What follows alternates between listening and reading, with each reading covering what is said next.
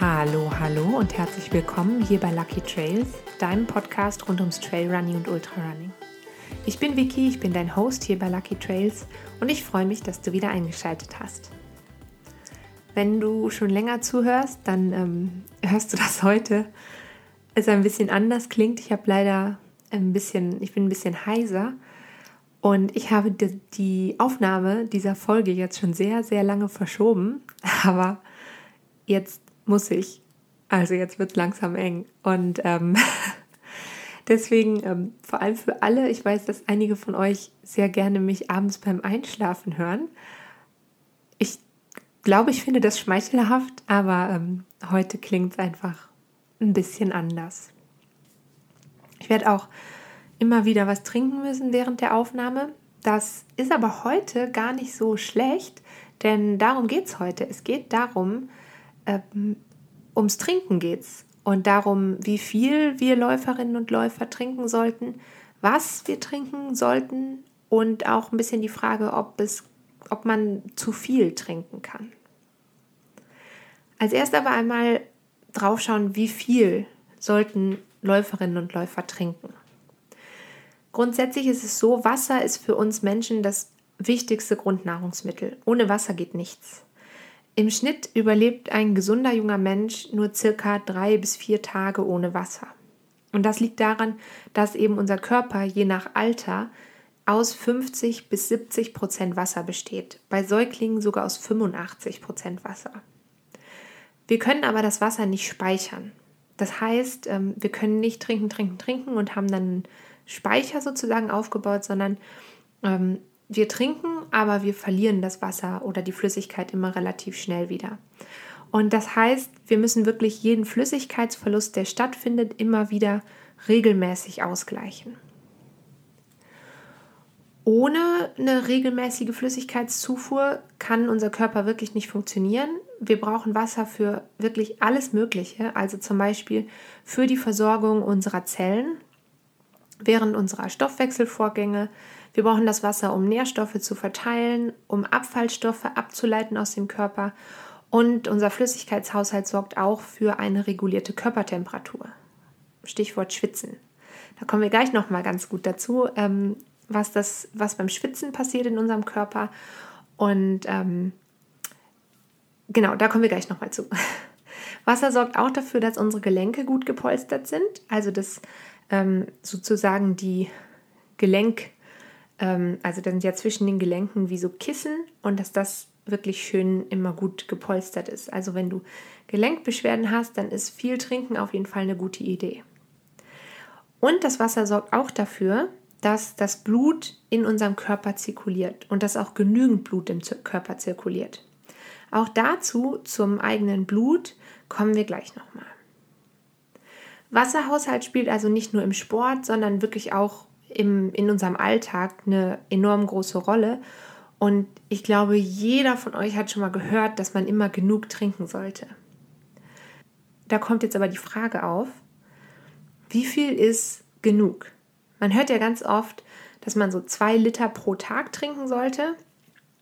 Und grundsätzlich sind zwei Liter pro Tag auch ein guter Richtwert, aber eben nur ein Richtwert. Das funktioniert nicht genau für jeden. Es gibt eine Faustregel für ähm, durchschnittlich aktive Erwachsene, dass man etwa 30 bis 40 Milliliter Flüssigkeit pro Kilogramm Körpergewicht aufnehmen sollte. Wenn du also zum Beispiel 65 Kilogramm wiegst, dann sind das nicht ganz zweieinhalb Liter. Wenn du jetzt deutlich weniger wiegst, zum Beispiel 50 Kilogramm, dann würden theoretisch schon 1,75 Liter Wasser ausreichen. Falls du jetzt aber viel schwerer bist, zum Beispiel 90 Kilogramm, dann wärst du schon bei 3,15 Litern Wasser pro Tag oder Flüssigkeit pro Tag. Und du siehst also, 2 Liter, ja, das funktioniert so als, als Richtwert, aber das funktioniert nicht exakt für jeden oder jede. Wie gesagt, gilt diese 30 bis 40 Milliliter Regel auch pro Kilogramm Körpergewicht, gilt auch so für durchschnittlich bewegungsfreudige Personen. Aber wir Läuferinnen und Läufer, wir sind natürlich viel unterwegs, wir machen viel Sport und dadurch schwitzen wir mehr und haben dadurch einen durchschnittlich leicht erhöhten Flüssigkeitsbedarf. Ähm, bevor wir gleich über den persönlichen Flüssigkeitsbedarf sprechen, ähm, man verliert Flüssigkeit natürlich auch nicht nur übers Schwitzen, sondern zum Beispiel auch über den Urin oder über deine Atemluft. Und es ist wirklich wichtig, auch im Alltag, nicht nur während des Sports, dass du diese Verluste immer so gut wie möglich ausgleichst. Und das geschieht nicht nur über Getränke, das geschieht mehrheitlich über Getränke, aber bei einer ausgewogenen Ernährung passiert das auch über deine Nahrung. Das heißt jetzt nicht, also nicht nur Suppen haben Flüssigkeit, sondern vor allem Obst und Gemüse sind sehr, sehr großartige Flüssigkeitslieferanten. Und im Schnitt nehmen wir bei einer ausgewogenen Ernährung so etwa 700 Milliliter Flüssigkeit über unsere Nahrung auf. Das heißt, wenn du jetzt eben bei dieser 2-Liter-Regel ähm, bist, dann hast du schon 700 Milliliter theoretisch durch deine ausgewogene Ernährung ausgeglichen sozusagen.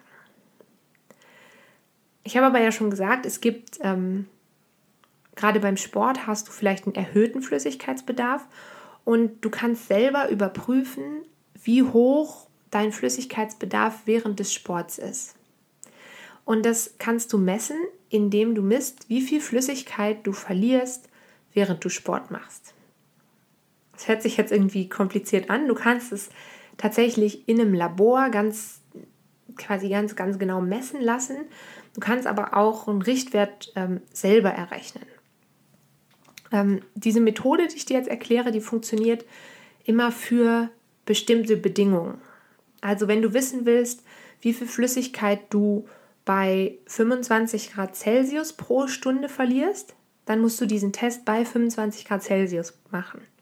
Und wenn du jetzt wissen willst, wie viel du zum Beispiel bei 15 Grad verlierst, dann musst du es bei 15 Grad machen. Und wenn du wissen willst, jetzt im Moment ist es ja sehr, sehr heiß, wenn du wissen willst, ähm, wie es bei 30 Grad ist, dann musst du den Test dementsprechend bei 30 Grad machen. So, wie funktioniert das jetzt? Ähm, bevor du losläufst, wiegst du dich. Und zwar entweder schon in deinen Sportklamotten oder nackt. Das ist einfach wichtig, dass du ähm, dich jetzt genauso, also dass du nachher genau dieselbe Kleidung zum Beispiel trägst wie nach dem Laufen. So, du wiegst dich und merkst dir die Zahl. Am besten schreibst du sie dir auf. Ich würde die wahrscheinlich sofort wieder vergessen. Dann läufst du eine Stunde eben unter den Bedingungen, die du gerne testen möchtest. Also zum Beispiel 25 Grad. Und jetzt kommt der Knackpunkt. In dieser Stunde der Belastung darfst du nichts trinken und nicht zur Toilette gehen. Das ist manchmal das Schwierigere. Falls du doch was trinken musst, weil es zum Beispiel sehr, sehr heiß ist, dann merk dir genau, wie viel du getrunken hast. Also wenn du zum Beispiel eine Flasche mit genau 500 Milliliter Wasser füllst, dann kannst du ja nachher ziemlich genau sehen, ähm, wie viel ist noch drin und das musst du nachher dann quasi einfach einrechnen. Nach dem Laufen trocknest du den restlichen Schweiß von deinem Körper ab und dann stellst du dich direkt wieder auf die Waage. Und ähm, eben dann, wenn du dich vorher nackt gewogen hast, dann jetzt auch nackt. Und wenn du dich mit Bekleidung gewogen hast, dann mit Bekleidung. Und dann hast du zwei ähm, Gewichtswerte. Und da kannst du jetzt dran erkennen, wie viel Milliliter Flüssigkeit hast du verloren in dieser Stunde? Wie viel Gewicht hast du verloren? Ähm, wenn du zum Beispiel jetzt ein Kilogramm weniger wiegst, dann hättest du eine Schwitzrate von 1000 Milliliter pro Stunde. Wenn du 500 Gramm weniger wiegst, dann hättest du eine Schwitzrate von 500 Millilitern pro Stunde und so weiter. Ähm, was ich mache, ich verlinke dir in der Infobox noch so einen Kalkulator. Da musst du dann nur die Mengen eintragen, ähm, unter Umständen noch die Mengen, was du getrunken hast und dann ähm, kannst du das sehr schön berechnen. Und dann ähm, kannst du das eben so ein bisschen an vielleicht mit in dein Training nehmen oder mit in deine Läufe nehmen, dass du einfach weißt, okay, so und so viel sollte ich trinken. Warum ist es jetzt vor allem beim Laufen so wichtig, dass man genügend Flüssigkeit zu sich nimmt? Hm. Wenn du schon nur 2% deines Körpergewichts in Flüssigkeit verlierst, dann wird der Sauerstofftransport in deine Muskelzellen reduziert. Eine Folge davon ist, dass deine Muskeln viel schneller übersäuern, viel schneller ermüden und ähm, der, dieser Flüssigkeitsverlust, der kann zum Beispiel auch zur Reduktion von deinem Herzschlag und zum Absinken von deinem Blutdruck führen. Und gleichzeitig steigt natürlich deine Körpertemperatur. Das heißt, das sind alles so Faktoren, wenn die alle zusammenkommen, ist es einfach nicht so gesund. Und darum ist es wichtig, dass du vor allem beim Sport viel trinkst, weil das eben nicht nur gesund ist, sondern auch deine körperliche Leistungsfähigkeit erhält. So, und nochmal dazu, wie viel soll man jetzt dann genau beim Sport trinken? Also du hast jetzt zum einen vielleicht deine Schwitzrate errechnet, ähm, du weißt, wie viel so der durchschnittliche Erwachsene mit deinem Gewicht ungefähr trinken sollte. Es gibt noch eine weitere Faustregel, an der du dich orientieren kannst. Ähm, man sagt, dass man pro verbrannte Kilokalorie ein Milliliter mehr Flüssigkeit zu sich nehmen muss. Ähm, Im Durchschnitt, im Durchschnitt, das muss nicht genauso für dich gelten, ähm, aber im Durchschnitt verbraucht der menschliche Körper eine Kalorie pro Kilogramm Körpergewicht und Kilometer. Das heißt, du kannst dir den zusätzlichen Flüssigkeitsbedarf ausrechnen. Zum Beispiel, Du wiegst, ähm, wir hatten ja eben schon mal das Beispiel, du wiegst 65 Kilogramm und du läufst in einer Stunde 10 Kilometer weit. Das heißt, du verbrennst nach dieser Faustregel circa 650 Kilokalorien. Das heißt, zusätzlich zu deinen 2,275 Litern Wassergrundbedarf kommen nochmal 650 Milliliter hinzu. Und jetzt Achtung, je nach Temperatur, nach Tempo, nach Trainingszustand und auch, ganz wichtig, nach deiner individuellen Veranlagung kann dieser Wert dann nochmal variieren. Das heißt, du kannst dich nicht eins zu eins auf so ein Rechenbeispiel verlassen, aber es kann dir ebenso ähm, sicherlich als Richtwert helfen, ähm, wie viel du zu trinken mitnehmen solltest oder nach dem Lauf zuführen solltest. Das ist ein gutes Stichwort. Sollte man jetzt bei jedem Lauf was zu trinken mitnehmen? Also ja und nein. Ich würde dir empfehlen, grundsätzlich, wenn du länger als 45 Minuten unterwegs sein willst, dann würde ich mir Gedanken machen darüber, wie man, wie du vielleicht Flüssigkeit aufnehmen kannst während des Laufs. Das muss jetzt nicht unbedingt heißen, dass du auf jeden Fall Wasser mitnehmen musst. Also zum Beispiel, wenn ich auf meine Hausrunde gehe, da plane ich das sowieso schon, weil ich ja mit meinen Hunden meistens laufen gehe, plane ich das immer fest ein, dass ähm, wir am Brunnen vorbeikommen. Das ist ein Brunnen mit Trinkwasser und da weiß ich, da kann ich selber auch was trinken. Das kann man nicht immer genau so planen. Ähm, das heißt, du kannst dir auch einfach was zu trinken natürlich mitnehmen. Das kann zum Beispiel auf kurzen Strecken auch nur so ein Laufgürtel sein mit einer Flasche drin oder du kannst dir einen leichten Laufrucksack mitnehmen, was ich persönlich angenehmer finde. Ähm, ich habe dir ein paar Ausrüstungsgegenstände, die ich selber benutze, auch nochmal unten verlinkt. Es gibt übrigens auch so Filter, wenn du ähm, jetzt zum Beispiel nicht sicher bist, ob zum Beispiel der Brunnen, an dem du vorbeikommst, ob du das Wasser trinken kannst. Da gibt es auch so Filter, die du in deine Flaske eindrehen kannst. Ähm, Habe ich noch nicht ausprobiert. Ich bin aber quasi im Begriff, so einen zu bestellen. So, und jetzt kommt die spannende Frage, was sollte man trinken? Ich habe euch einfach mal auf Instagram gefragt, was ihr so trinkt, vor, während und nach dem Sport. Und die aller, allermeisten von euch, die setzen auf stilles Wasser. Ein paar von euch haben auch gesagt, ihr nehmt gerne ungesüßten Tee mit, zum Beispiel auf einen Long Run. Ähm, das kann auch kalter Tee sein, das muss nicht unbedingt warm sein. Ähm, ein paar Mal wurde auch sowas wie Wasser mit Zitrone genannt, also einfach was mit Geschmack sozusagen. Und ähm, für nach dem Sport steht unter anderem Bier sehr, sehr hoch im Kurs. Was auch, also Bier, da kommen wir nachher nochmal zu, ähm, speziell in dem Fall alkoholfreies Bier, hat eine relativ hohe Nährstoffdichte. Also es ist nicht, ähm, nicht unbedingt ungeschickt. Das heißt jetzt aber nicht, dass du dir nach jedem Lauf ähm, irgendwie zwei Bier rankippen musst. Zwingt dich niemand zu. Also Wasser ist erstmal immer eine gute Idee, grundsätzlich. Ähm, aber, Achtung, je länger dein Training ist, desto mehr Nährstoffe verlierst du zusammen mit der Flüssigkeit.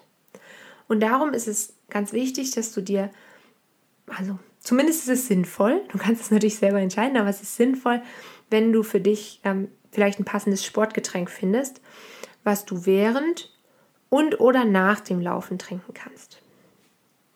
Meine wichtigste Regel für Sportgetränke die ist vielleicht nicht besonders wissenschaftlich, aber ich bin fest davon überzeugt, dass das Wichtigste ist, dass du etwas findest, was dir schmeckt. Also es hilft dir gar nichts, wenn du jetzt die perfekte Mischung aus Kohlenhydraten und Elektrolyten findest, also die quasi perfekt für deinen Körper passt, die dir dann aber nicht schmeckt und die du dann nicht trinken willst. Also ich habe mit vielen isotonischen Sportgetränken so ein bisschen das Problem, dass die mir oft so zu sauer schmecken. Ich habe jetzt aber relativ neu für mich einen gefunden, der hat so ähm, Red Berry heißt der Geschmack, also rote Beeren. Was das genau für Beeren sind, steht da nicht drauf. Ich weiß noch nicht, ob ich das so genau wissen muss. Auf jeden Fall, ähm, der schmeckt mir deutlich besser als zum Beispiel alles mit Zitronengeschmack. Ähm, also wirklich als erstes Mal findest du was, was dir schmeckt und dann kannst du weiter gucken nach was, was vielleicht perfekt abgestimmt ist für dich. Genau, trotzdem noch so ein paar Worte vielleicht zum Thema Verlust von Elektrolyten, also von Nährstoffen während des Laufs. Wenn wir schwitzen, verlieren wir ähm, vor allem Salz und Wasser. Also unser Schweiß besteht zu 99 Prozent aus Wasser und zu einem Prozent, das werden die meisten wahrscheinlich schon wissen, besteht er aus Salz, aber eben auch aus zum Beispiel Harnstoff und Harnsäure, aus verschiedenen Amino- und Fettsäuren, aus Ammoniak, aus Milchsäure, aus Ascorbinsäure und aus Zucker. Und wie viel genau wir von diesen jeweiligen Stoffen verlieren, ist von Person zu Person sehr, sehr unterschiedlich. Also es gibt zum Beispiel Leute, die verlieren tatsächlich mehr, viel mehr Salz und es gibt Leute, die verlieren ähm, vielleicht deutlich weniger Salz, aber dafür ein bisschen mehr Milchsäure. Und ähm, das hängt außerdem nicht nur damit zusammen, also mit dir persönlich zusammen, wie viele Nährstoffe du verlierst, sondern es hängt auch damit zusammen, ähm, wie zum Beispiel die Umgebungstemperatur ist, wie die Intensität von deiner Belastung ist, wie ist die Luftfeuchtigkeit draußen und solche Sachen. Auf jeden Fall schwitzen wir alle anders und es kann darum sein, dass du vielleicht früher Salz oder Elektrolyte nachladen musst als andere Sportlerinnen und Sportler. Das macht dich nicht besser, das macht dich nicht schlechter, das ist einfach ganz normal. Also es kann gut sein, wenn du mit jemandem regelmäßig laufen gehst, dass du viel, viel früher das Bedürfnis nach ähm, so einem elektrolythaltigen Getränk bekommst, als vielleicht dein Laufpartner oder deine Laufpartnerin. Alles ganz normal. Der Deutsche Sportbund empfiehlt übrigens Apfelsaftschorle als perfektes Sportgetränk.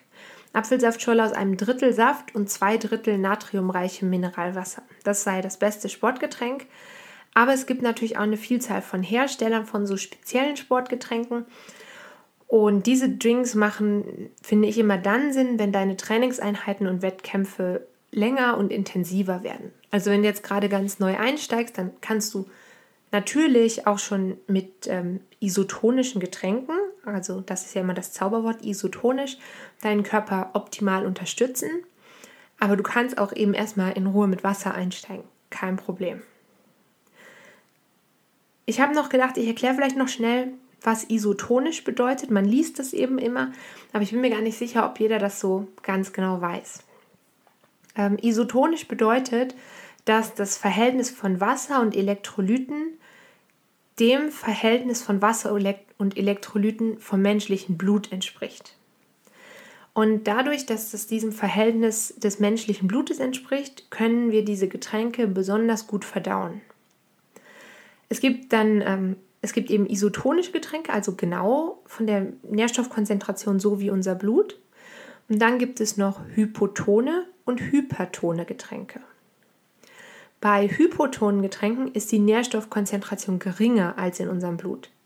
Und darum eignen sich, also diese Getränke eignen sich auch gut für den Einsatz während des Sports, aber die Geschwindigkeit, mit der wir diese Getränke verarbeiten können, ist geringer als die Geschwindigkeit, mit der wir isotonische Getränke verarbeiten. Ähm, hypotone Getränke sind zum Beispiel Mineralwasser und Molkegetränke. Und dann gibt es noch hypertone Getränke und die haben eine höhere Nährstoffkonzentration als unser Blut. Also Hypoton, niedrigere Nährstoffkonzentration, Isoton, dieselbe Nährstoffkonzentration und Hyperton eine höhere Nährstoffkonzentration als unser Blut. Und um die verarbeiten zu können, diese hypertonen Getränke, muss zusätzlich Wasser aus dem Körper in den Magen gezogen werden, um diese Flüssigkeit quasi weiter zu verdünnen. Und ähm, das ist natürlich anstrengender, das heißt, die erhöhen langfristig gesehen deinen Flüssigkeitsbedarf. Zu hypertonen Getränken zählen zum Beispiel ähm, pure Fruchtsäfte und auch die bei ganz vielen Läuferinnen und Läufern und auch bei mir selber, vor allem auf langen Distanzen, sehr beliebten Cola-Getränke. Also ich muss sagen, für mich persönlich, ähm, und da kann man jetzt drüber streiten, ob das dann das Beste für meinen Körper ist, aber es fühlt sich so, wenn ich nach ähm, zum Beispiel vier oder fünf Stunden dann an eine Station komme und da gibt es dann endlich Cola zu trinken. Das ist so großartig, das ist so lecker und das tut so gut. Ähm, aber eigentlich ist es während eines Rennens keine gute Idee, sehr viel Cola zu trinken. Eben weil es zusätzlich Flüssigkeit entzieht auf Dauer. Aber natürlich, gerade zum Beispiel direkt nach einem Lauf, ähm, können diese Getränke sehr schnell deinen Kohlenhydratspeicher wieder auffüllen. Und ähm, ich glaube, deswegen sind sie vielleicht auch gerade bei Ultradistanzen sehr, sehr beliebt, weil man einfach so lange unterwegs ist, dass man halt irgendwie schauen muss, dass man ähm, ja eben nicht nur an die Nährstoffe, ähm, die man durch Schwitzen verliert, kommt, sondern auch irgendwie sonst Kohlenhydratspeicher wieder auffüllen will. Ich habe nochmal einen schnellen Überblick mitgebracht. Was sind jetzt Beispiele für Hypotone, Isotone und Hypertone Getränke? Also Hypoton, Leitungs- und Mineralwasser, ungesüßter Früchte- und Kräutertee, verdünnte Suppe und ähm, alkoholfreies Bier. Isotonen sind natürlich isotonische Sportgetränke, steht ja dann auch meistens drauf. Ähm, das wäre gesüßter Tee und äh, verdünnter Fruchtsaft im Verhältnis 1 zu 1 oder 2 zu 1. Und hypertone Getränke sind Limonaden und Cola, ähm, reine Fruchtsäfte, Malzbier und auch Energy Drinks. Das ist ja auch so manchmal so, dass man denkt, ha, jetzt beim Laufen, ähm, Energy Drinks, ähm, glaube, Energy Drinks ist auch nochmal so ein ganz eigenes Thema für sich. Da passieren noch sehr viele andere Dinge in unserem Körper, wenn wir die trinken, aber da reden wir in einer anderen Folge drüber. Ähm, eben nach dem Laufen selber trinken manche Sportlerinnen und Sportler neben dem Bier, was so beliebt ist, auch gerne äh, proteinhaltige Getränke. Ich mache das manchmal, ich mache das nicht immer, aber nach manchen Longruns mache ich das. Ähm, auch hier gilt meiner Meinung nach, finde erstmal was, was dir schmeckt und dann kannst du weiterschauen. Und du musst auch so ein proteinhaltiges Getränk gar nicht unbedingt kaufen. Du kannst es auch sehr gut selber machen, so einen Shake machen, zum Beispiel aus ähm, Milch oder Pflanzenmilch, mit Haferflocken, mit Obst. Und da kannst du dich eigentlich ganz, ganz gut selber versorgen. Ich würde jetzt aber gerne noch mal schnell zurückkommen auf das Thema Trinken während der Belastung. Auf sehr langen Distanzen ist es eigentlich fast unmöglich, nicht zu dehydrieren.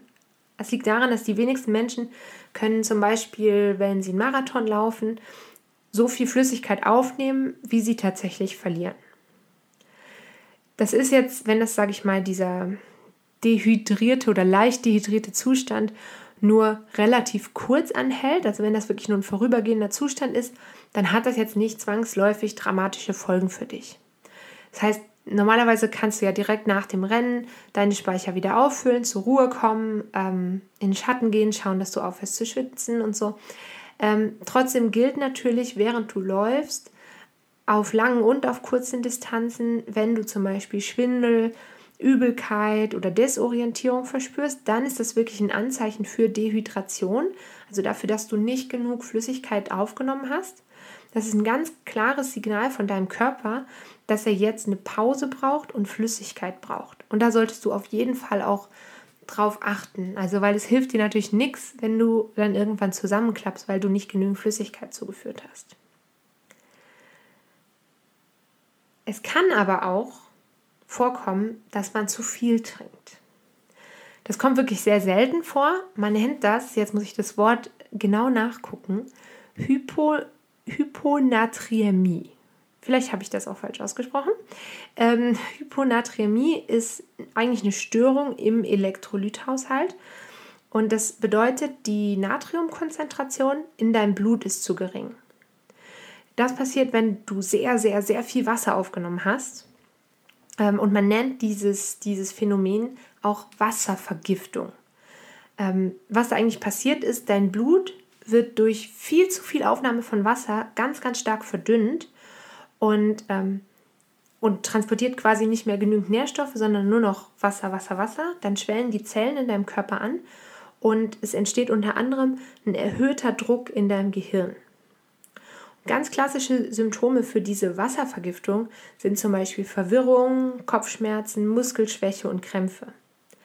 Das heißt jetzt auch nicht, dass wenn du läufst und du einen Krampf bekommst, dass du sofort äh, denken musst, dass du eine Wasservergiftung hast. Ähm, aber ist, ich finde es einfach wichtig, dass man das mal gehört hat, dass, das auch, dass es das gibt. In ganz extremen Fällen ähm, werden Leute, die an Hyponatremie leiden, die werden bewusstlos oder ähm, fallen ins Koma. Ähm, es ist also schon wichtig, ich will niemandem Angst machen oder so. Es ist schon wichtig, natürlich viel zu trinken, aber du musst dich jetzt nicht jedes Mal quasi bis oben, bis zum Anschlag mit Wasser füllen. Denk dran, dass du das Wasser, dein Körper kann das Wasser eben nicht gut speichern. Es ist besser, wenn du unterwegs immer wieder kleine Schlucke zu dir nimmst. Deswegen würde ich dir eigentlich sehr empfehlen, vielleicht so einen Laufrucksack mit, ähm, mit einer Trinkblase dabei zu haben, auch schon ähm, auf kürzeren Strecken, auch so ein bisschen, dass man sich gerade wenn man für Langstrecken trainiert, dass man sich daran gewöhnt, immer wieder mal einen Schluck zu trinken. Also besser nicht eine Flasche irgendwie im Rucksack haben, sondern was zu haben, wo man einfach immer wieder einen kleinen Schluck nehmen kann. Und es ist natürlich wichtig, dass du deinen eigenen Körper kennenlernst. Das hast du von mir auch schon ein paar Mal gehört. Und dass du so verschiedene Symptome von deinem Körper deuten lernst. Grundsätzlich ist es also wichtig, dass du nicht nur während der Belastung genug trinkst, sondern ausgewogen den ganzen Tag lang und vielleicht auch speziell während der Wettkampfvorbereitung auch die Tage und Wochen davor immer schaust, dass dein Körper gut hydriert ist. Ähm, du solltest aber gleichzeitig auch darauf achten, dass du immer genügend Nährstoffe aufnimmst. Das ist aber in der Regel mit einer ausgewogenen Ernährung, sage ich mal, mit viel Obst und Gemüse und wenn du größere Belastungen hast, eben isotonische Getränke hinzufügen, dann ist es in der Regel überhaupt kein Problem und dann kommst du auch ähm, mit einer Wassermenge hin oder mit einer Flüssigkeitsmenge hin, dann gewöhnst du dich irgendwann an den Bedarf, den du wirklich hast. Genau, das äh, waren meine Worte zum Thema Trinken. Ähm, bevor du wegläufst, ich habe dir noch mal einen Trail-Tipp mitgebracht. Es geht ins wunderschöne Kiental. Das Kiental ist ein Seitental vom bekannteren Kandertal und ähm, ist eigentlich so ein kleiner Geheimtipp, finde ich. Start und Ziel ist ähm, in diesem Fall der große Parkplatz an der Bergbahn mitten im Ort in Kiental. Und von hier geht es erstmal sanft und später wird es ein bisschen steiler, ähm, ansteigend über den Talweg rauf zu Griesalp. Ähm, meistens sind es so kleine Waldpfade mit ein paar Wurzeln und Steinen und es führt fast die ganze Zeit am Wasser entlang.